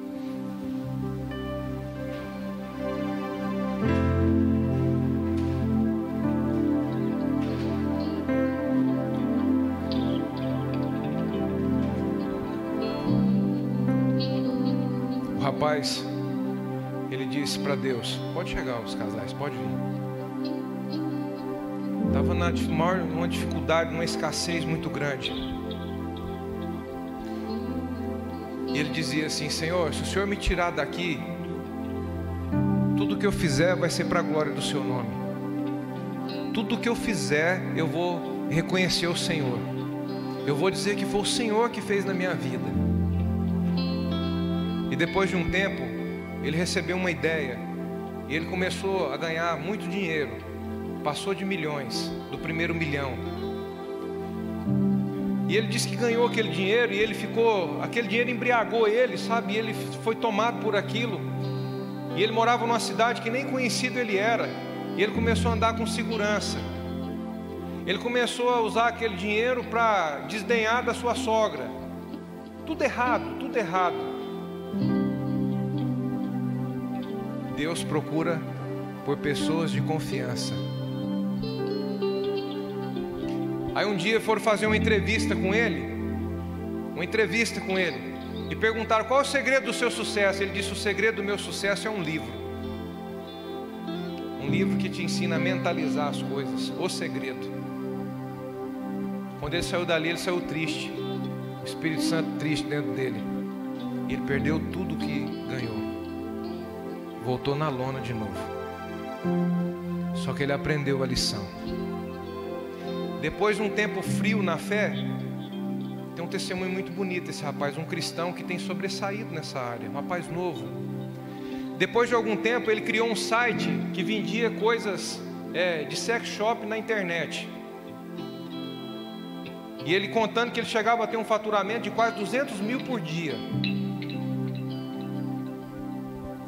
E ele se aproximou aproximando de Deus cada dia mais, se aproximando de Deus cada dia mais. Um dia Deus usou um homem e disse para ele: Se você crê que o que Deus tem para você é grande, por que você tenta as coisas pela força do seu braço e ainda levando destruição para as pessoas? Está errado o que você está fazendo. Eu quero ver algum de nós numa hora dessa. A gente precisa sair aprovado nessa hora.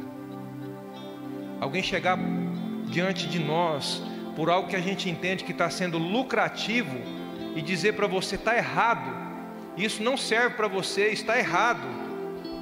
Você sabe o que, que ele fez?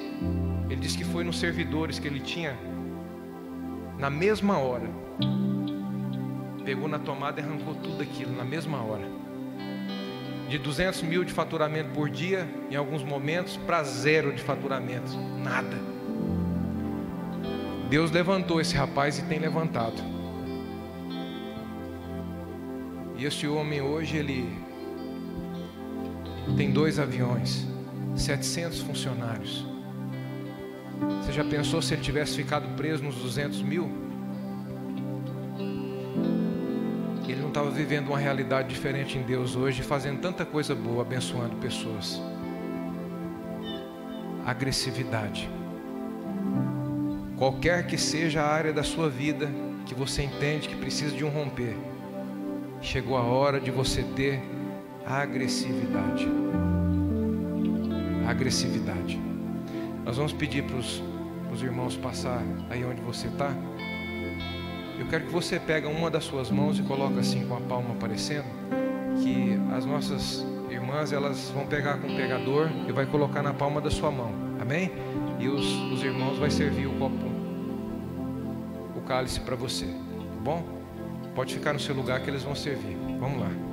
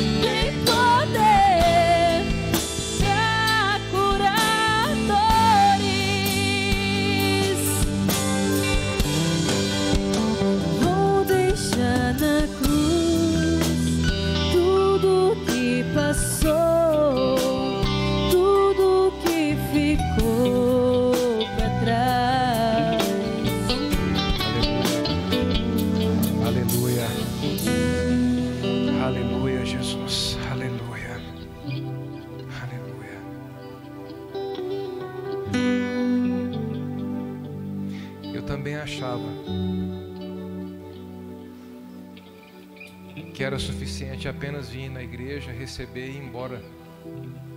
Viver do meu próprio jeito. Eu também pensava. Eu também pensava assim. Mas existe um propósito de Deus para a sua vida. Existe uma vontade de Deus para você cumpri-la. Se a gente olhasse no tempo aonde Deus pediu para Abraão e Isaac, e a gente ficasse só naquele tempo, o quadro que a gente teria sobre Deus é de um Deus mau. Mas Deus jamais vai nos pedir algo que seja para o nosso dano. Jamais.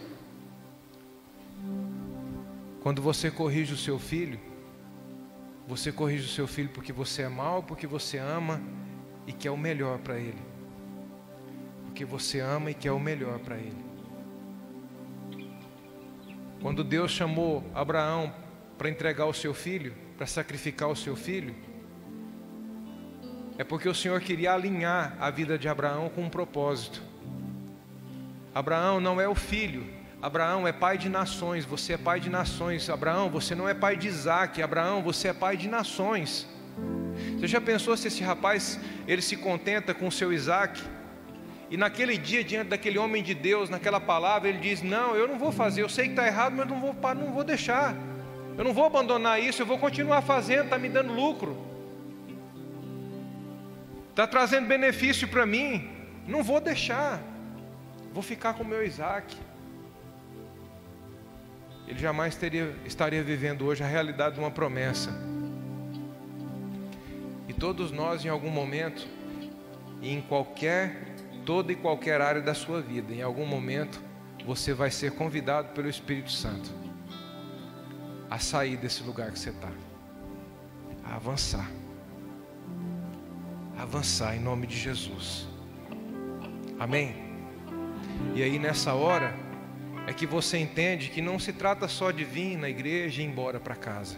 Vem na igreja, vai embora para casa. Quem vem na igreja e vai embora para casa, se tiver um futebol que você acha que é melhor, um filme que você acha que é melhor, um jornal, um programa que você acha que é melhor, qualquer coisa, você troca isso pela sua, pelo seu alimento espiritual. Porque isso é tratar as coisas de Deus como comum. Mas quando a gente entende que isso aqui é um quartel-general de Deus, aqui guerreiros estão sendo levantados. Não é para nós ficar brincando aqui de brincando de, de casinha, gospel, não, sabe? Irmão, o que, que você faz? Se eu não tenho uma visão dessa realidade, que eu sou um embaixador de Cristo na terra, que eu sou um representante de Deus na terra, eu vou achar que eu sou alguém que apenas limpa a igreja, que canta no louvor, eu vou achar que eu sou alguém que receba as pessoas na porta, cuide da escolinha da igreja, eu vou achar que eu tenho um serviço em uma igreja. Mas a realidade de Deus é completamente diferente disso.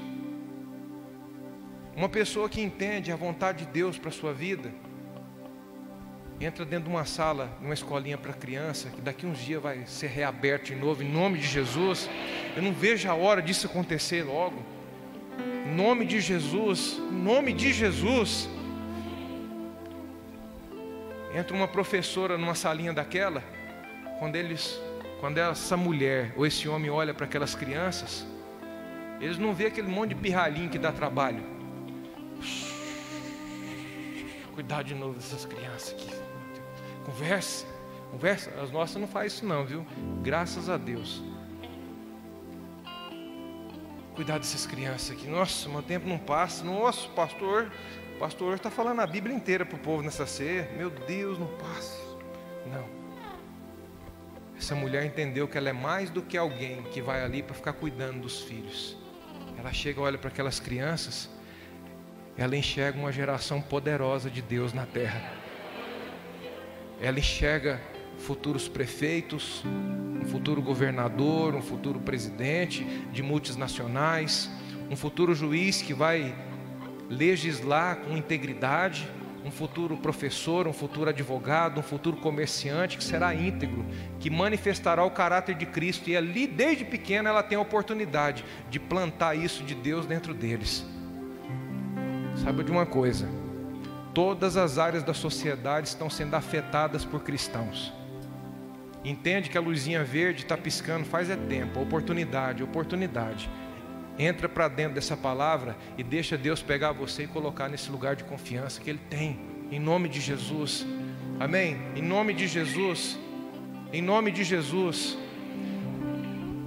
O melhor tempo da sua vida não é quando você entende que está avançando pelo lado de fora. O melhor tempo na vida de uma pessoa é quando ela entende que está avançando para um nível maior de fidelidade. Esse é o melhor tempo. Porque o resultado por fora é uma simples consequência. Elevou o nível de fidelidade, nessa noite você entendeu o que é fidelidade? Elevou o nível de fidelidade, o resultado também vai ser diferente, querido. Agora não adianta eu querer colher um resultado diferente com a mesma cabeça. Não adianta eu querer, querer viver uma realidade diferente pensando do mesmo jeito de sempre. Elevou o nível, resultados diferentes, consequências diferentes. Amém? Pode participar em nome de Jesus. Vai participando com seu coração aberto. E vai dizendo: Senhor, eu quero. No seu coração. Vai comendo aí o seu pão, vai bebendo o seu cálice. No seu coração. Sem nenhum som, mas dentro de você. Que o Senhor possa ouvir um grito dentro de você nessa hora. Eu quero, Senhor. Senhor, eu quero. Senhor, eu quero. Senhor, eu quero. Senhor, eu quero ser essa pessoa de confiança no Senhor na terra. Senhor, eu quero viver para a tua glória todos os dias enquanto eu viver. Eu não quero gastar inutilmente a vida que o Senhor me deu. Eu não quero gastar inutilmente. Senhor, eu quero. Senhor, é o meu desejo. Senhor, é a minha decisão. Eu quero. Eu quero. Eu quero, Senhor, na área em que eu fui chamado pelo Senhor. Eu quero ser uma potência do Senhor na terra. Eu quero ser referência para a glória do Senhor e não para a minha própria. Eu quero, Senhor. Eu quero influenciar pessoas a andar contigo. Eu quero mostrar, Senhor, eu quero que através de mim o Senhor seja visto, o Senhor seja testemunhado como um bom Pai, como um Deus provedor, como um Deus que, for, que dá, dá força, como um Deus que nos dá toda a condição para superar. Eu quero, Senhor, eu quero, eu quero.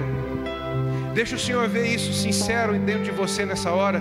Eu quero, eu quero, eu quero. Algo está sendo mudado dentro de pessoas agora. Eu, eu vejo isso pelos olhos da fé. Pessoas que até aqui, todo passo que você dava, todo movimento que você fazia, você fazia por causa da necessidade, da dificuldade. Você se movia por causa da dificuldade. Mas algo está mudando dentro de pessoas aqui nessa hora. E você vai passar a se mover por causa de propósito, por causa de um propósito e não mais de necessidade. Cada passo que você der a partir de hoje não será por causa de necessidade, por causa de problemas, será por causa de um propósito. Por causa de um propósito. Vai adorando ao Senhor e vai recebendo. Vai adorando ao Senhor e vai recebendo. Você não será movido mais por problemas as suas ações, as suas atitudes não vai ser por causa de problemas. Você vai se mover por propósito. Por causa de um propósito. E nesse lugar, você se torna em Deus uma pessoa imparável. O Senhor está levantando nessa noite aqui homens imparáveis. O Senhor está levantando nessa noite aqui mulheres imparáveis em nome de Jesus imparáveis. Palavras, as palavras dos homens não vão te parar. As circunstâncias nesse lugar não vão te parar, porque esse é o lugar de Deus para você. Em nome de Jesus, é um novo nível, é uma nova dimensão para você a partir de agora. Receba em nome de Jesus uma nova dimensão na sua caminhada com Deus. Em nome de Jesus, um novo nível. Em nome de Jesus o Espírito Santo te toma pelas mãos agora e te conduz a esse lugar que, pela sua própria força, você jamais entraria. Em nome de Jesus, celebre ao Senhor por esse novo lugar agora mesmo. Vai agradecendo ao Senhor aí onde você está. Celebre ao Senhor por essa nova dimensão em Deus. Que você e a sua casa viverá a partir de hoje. Celebre ao Senhor aí onde você está. Vai expressando ao Senhor a sua gratidão aí. Vai expressando, expresse ao Senhor. Oh, sim, Senhor, sim, sim. Nada vencerá. Sim, sim. grande Uma nova dimensão. Um novo nível em nome de Jesus. Em nome de Jesus. Em nome de Jesus. Ele venceu para ser.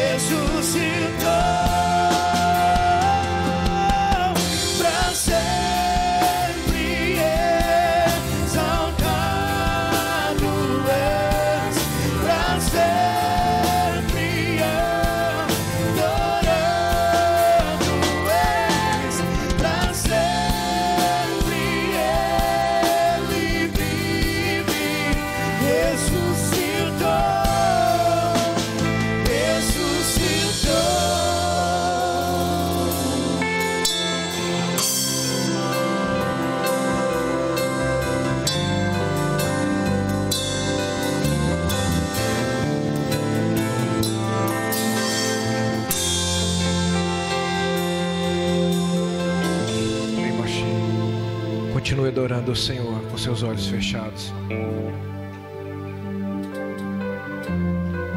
Com seus olhos fechados.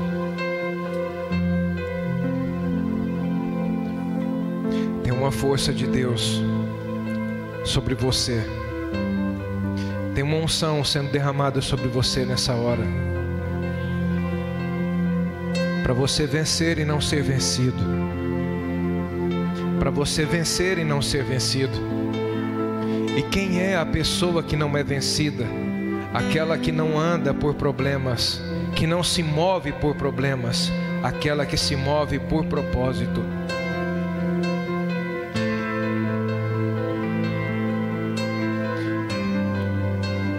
que você carregue uma marca na sua vida, nas suas decisões, nas suas atitudes de fidelidade a Deus.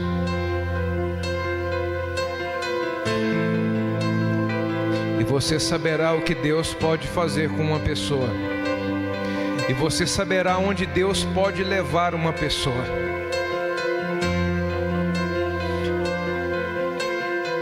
Se Deus fez e tem feito, alguma coisa comigo, queridos. Eu creio de todo o meu coração, Ele pode fazer na vida de qualquer pessoa, qualquer homem, qualquer mulher, porque eu sei de onde Deus me tirou. Qualquer pessoa que diga sim para Ele qualquer pessoa que esteja decidida, decidida.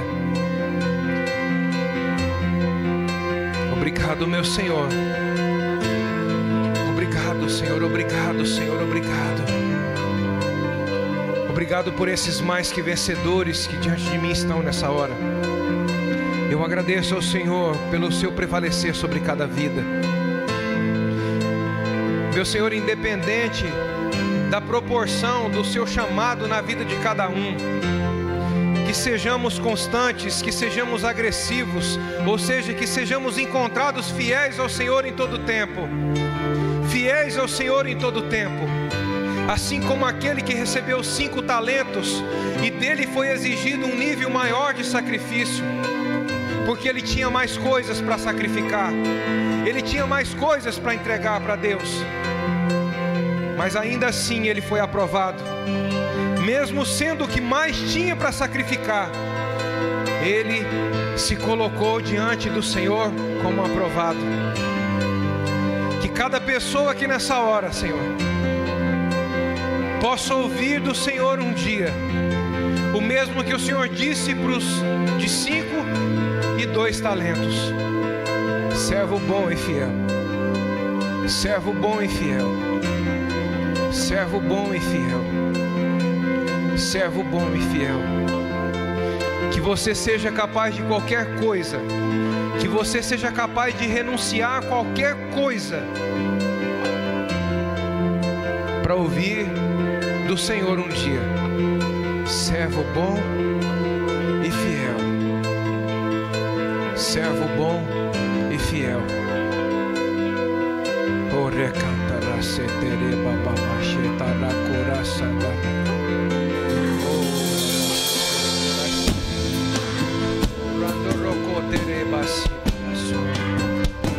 Sopra Espírito Santo, sopra, sopra, sopra, meu Senhor, sobre o teu povo.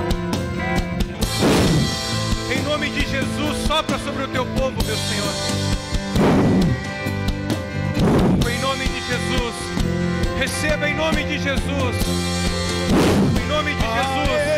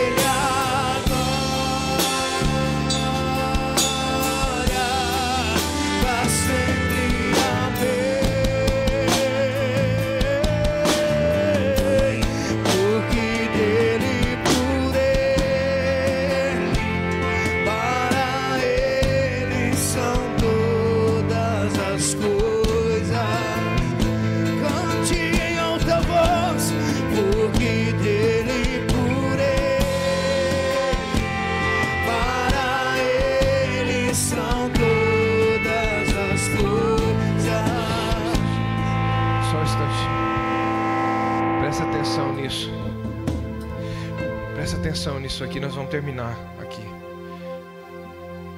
Quando uma pessoa ela for um poço no fundo da sua casa para uso doméstico, existe uma profundidade que é alcançada ali, porque o volume de água não existe necessidade que seja tão grande. Mas a gente sabe que existe aquele poço artesiano, que o volume de água é muito maior. E esses dias o Senhor me, numa visão, me mostrou isso muito claro com relação a nós aqui.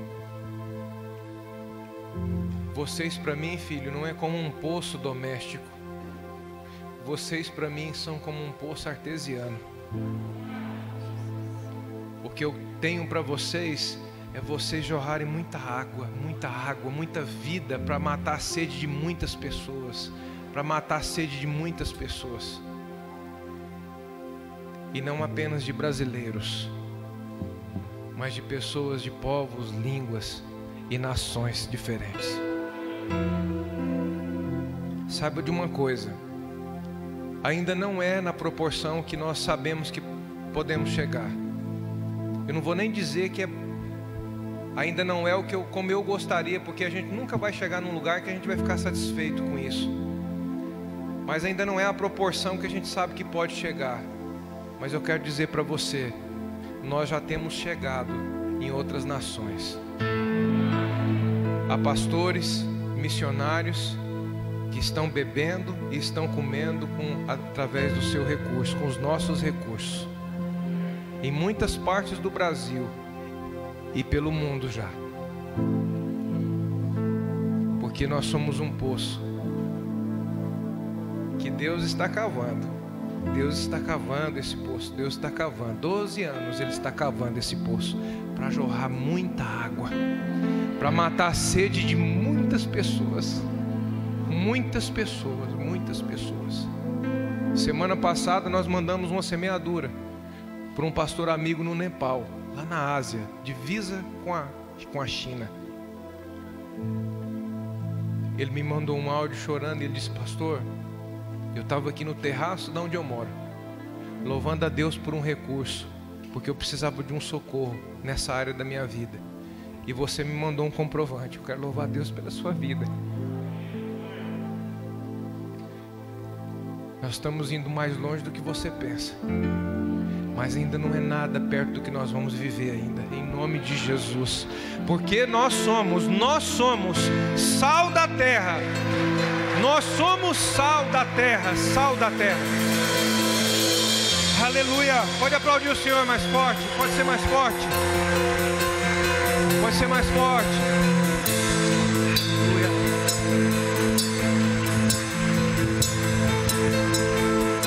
Diga comigo assim: Eu sou o sal da terra.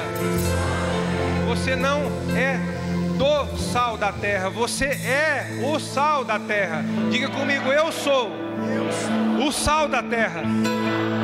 Em nome de Jesus. E nada pode mudar isso. Essa é a realidade de Deus para mim.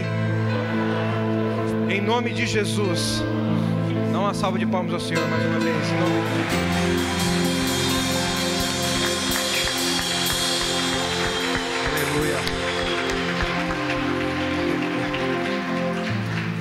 Que o Senhor te guarde em todo o tempo. Que o Deus de paz seja sobre você em todo momento. Em nome de Jesus. Amém? Semana abençoada para você. Vai em paz.